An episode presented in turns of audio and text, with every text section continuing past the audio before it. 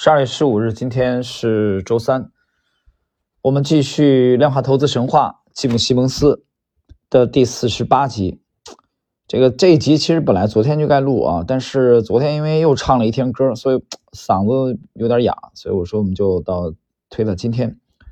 然后先讲一下，刚才在这个准备这期节目之前啊，我在半不同的知识星球刚更新了。呃，一个很短的帖子，就是 A 股主力密码五的再次的重演啊，它在环保类的一只个股当中呢再次的重演。我这个帖子已经发出去了，其实是一个案例的复盘啊，因为可能西西那这个所有的西米的西米团的成员，这四十几位都已经从三季度末到四季度初，大家都已经呃亲身见证了伟明环保啊，在出现了两组 A 股主力密码五之后。啊，大涨了百分之四十五以上。那么今天的这只个股呢？呃，不是今天啊，就是近期的这个这个大涨，它的之前也再次，就是我们一直在讲历史不断重演啊，但是还是有很多人其实他不理解这一点啊，它再次出现，大家可以去关注一下半不红的这个知识星球刚刚更新的。我们看今天的内容吧，今天的内容是继续第十一章。在每周例会上与员工聊天时，以及和亨利·劳佛、彼得·布朗和罗伯特·莫瑟挤在石溪高科技园区的狭窄办公室里办公的时候，西蒙斯总是会强调他几个恪守的原则，其中的许多是从之前多年的工作经验当中总结而来的，包括他在 IDG 啊国防分析研究所从事的密码破译工作，以及之后在纽约州立大学实习分校啊与杰出的数学家的合作。现在他想让文艺复兴公司的员工充分的应用这些原则。他主张的一个关键原则是，科学家和数学家需要辩论，相互分享想法，这样才能产生理想的结果。这一原则看似不言而喻，但就当时的情况来说，可以称得上是激进的。文艺复兴公司里许多智商超群的员工，在职业生涯早期就获得了成就和认可。他们致力于个人研究，而不是与他人合作。事实上，才华横溢的量化分析人员可能是最不愿意与他人合作的人。一个经典的行业笑话说：“内向的科学家会在跟你谈话的时候盯着自己的鞋子在看，而外向的科学家呢，则会盯着看你的鞋子。”啊，这是一个调侃啊。对于交易公司，通常允许研究员和其他员工在一个个的孤岛当中工作。有时甚至鼓励员工相互竞争。西蒙斯持不同的看法。大奖章基金拥有一个单一的整体的交易系统，所有员工都可以接触到赚钱的算法背后的每一行源代码。所有这些代码都可以在公司内部网络中以明文的形式阅读，不存在藏于某个角落的只有高层管理人员才能访问的代码。任何人都可以尝试来修改代码，以。改善教育系统。西蒙斯希望他的研究人员能够交换想法，而不是只限于其私人项目。有一段时间，即使公司的秘书也可以访问源代码，尽管最终证明没有这个必要。西蒙斯创造了一种不同寻常的开放文化，员工们可以出入同事的办公室，提出建议并发起合作。当遇到挫折时，他倾向于向他人分享自己的工作。并寻求帮助，而不是转而开发新的项目，以确保像西蒙斯所讲的那样啊，不要浪费任何有前景的想法。小组定期开会，讨论进展中的各个细节，并回答西蒙斯提出的问题。大多数员工一起从当地餐馆订购午餐，然后挤进一个很小的午餐室共进午餐。西蒙斯每年会支付一笔费用，将员工及其配偶带到有异国风情的度假胜地，啊，以增进同事们。当中的感情啊，之间的感情，同辈压力成为至关重要的激励工具。研究员、程序员和其他员工将大量时间用于演示成果。员工们尽全力给彼此留下深刻印象，或至少不会在同事面前丢脸。同辈的压力刺激员工尽全力的去解决挑战性的问题，并提出有独创性的解决方法。如果你没有取得太大进步，你会感到压力啊。亨利，那这个罗伯特·弗雷说。解决具有挑战性的问题是体现自我价值的方式。西蒙斯使用的薪酬设计让员工专注于公司整体成功而努力。每六个月，员工可以获得奖金，但前提是大奖章基金的利润水平要超过一定的标准。文艺复兴公司会把奖金递延到几年时间内发放，以留下人才。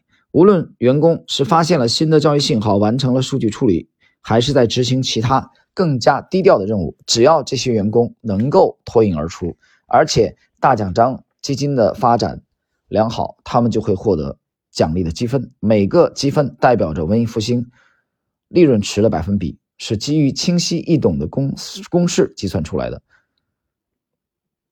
曾经是文艺复兴公司核心。管理成员的格伦·惠特尼啊回忆说，员工从年初就知道自己的奖金公式，除了取决于级别的几个系数之外，每个人的公式啊几乎都一样。你想要更多的奖金吗？那就尽一切可能帮助基金获得更高的回报，发现有预测效果的数据来源，修复漏洞，使代码运行更快。和楼下那个有好想法的女人喝杯咖啡。奖金取决于基金的表现。而不取决于你的老板是否喜欢你。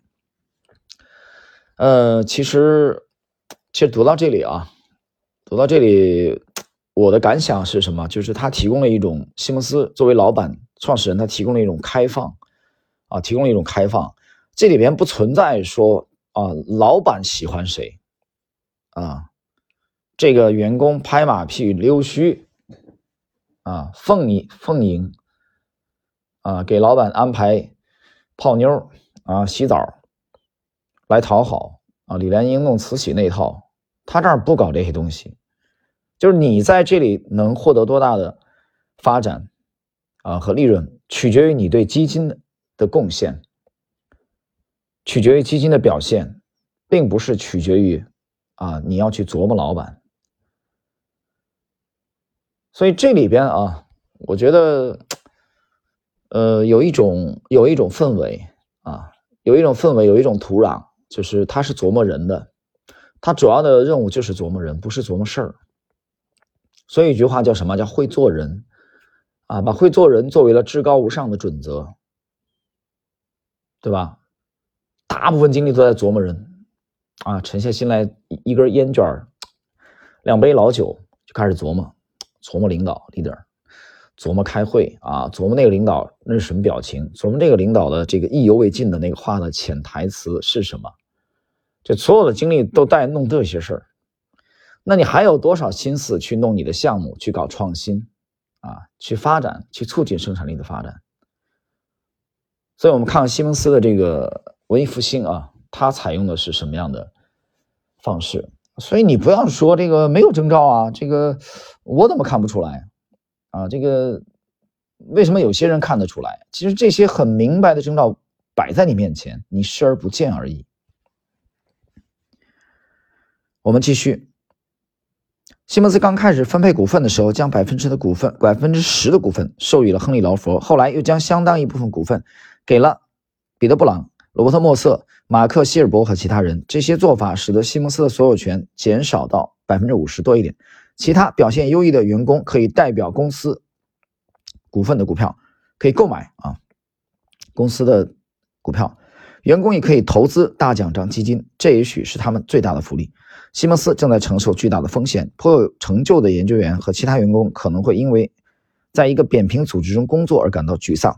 组织奖励相对分散，员工也很难做到与众不同。完全开放的系统源代码访问权。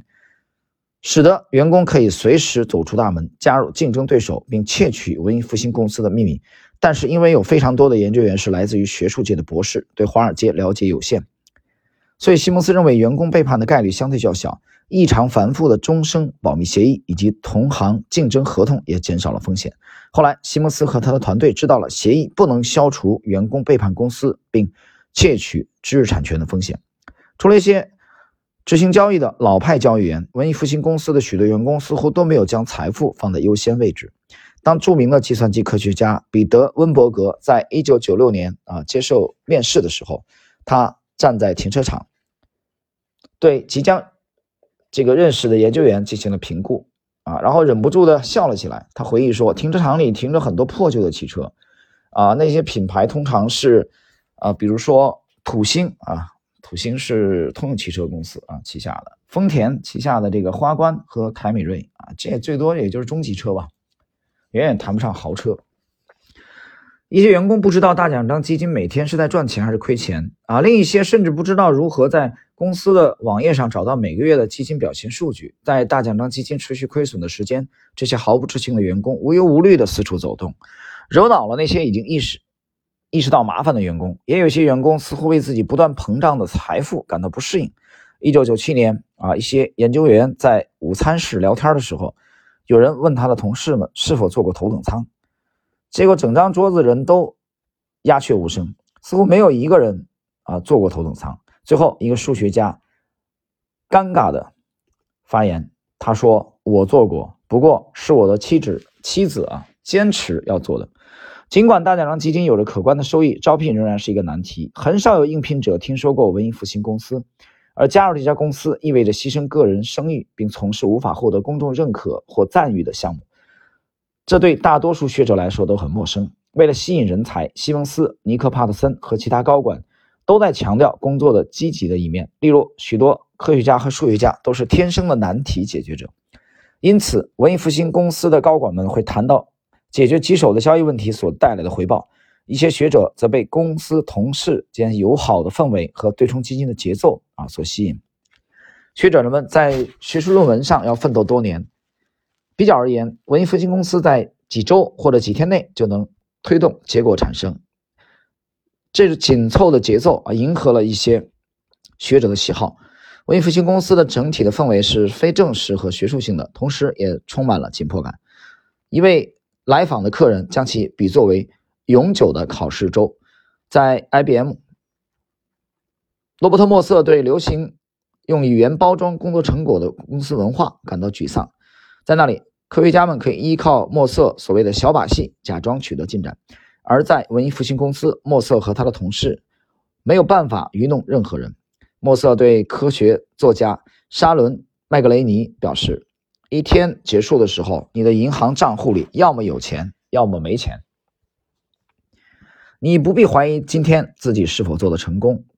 这样明确的结果非常令人满意。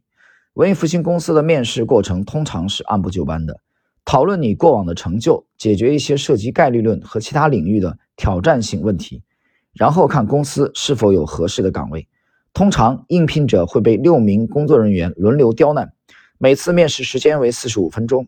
然后，应聘者会被要求向整个公司，啊，用讲座的方式来介绍他的科学研究成果。西蒙斯和帕特森通常着重于招聘经验丰富的学者，因为他们往往拥有诸多学术成就。此外，那些能够写出让他们觉得非常出色的学术论文的应届博士也会受到青睐。即使是大名鼎鼎的名人来应聘，也必须通过编程测试。这一要求展现了一种态度，即每个人都应该掌握电脑编程技术，并愿意执行一些其他公司可能认为不重要的任务。他们必须啊能够彼此和谐相处。一位现任的高管说：“人与人之间的化学反应很重要。”这就像加入了一个家庭。各位，那么以上呢就是第十一章啊，第十一章的，呃，就是主要是强调的文艺复兴公司的在西蒙斯的呃立这个立主之下啊，倡导之下的这种开放式的这种文化啊，这种文化对他们，呃，龚自珍有有一句诗嘛。我劝天公重抖擞啊，不拘一格降人才。这个里边其实强调的也是一种开放啊，一种开放，不要那么多的干预，不要那么多的扯淡的八股式的啊那种表面的东西啊，这种务虚的玩意儿。做交易的这个，刚才文中有一段，要么你的账户就增加，钱就增加，要么就减少啊。它不存在说把领导溜须拍马的好，你的业绩就好，那不扯淡吗？市场能认可这个吗？所以这种开放式的氛围，我觉得其实对这个科学研究也好啊，对交易也好，都是必不可少的氛围。所以这后来这个大奖章的这个文艺复兴啊，他们有能有后来的比较出色的业绩，其实很重要的是归功于席蒙斯给大家提供了一种这样的开放式的氛围。好了，各位，我们今天的这个第四十八集内容就到这里。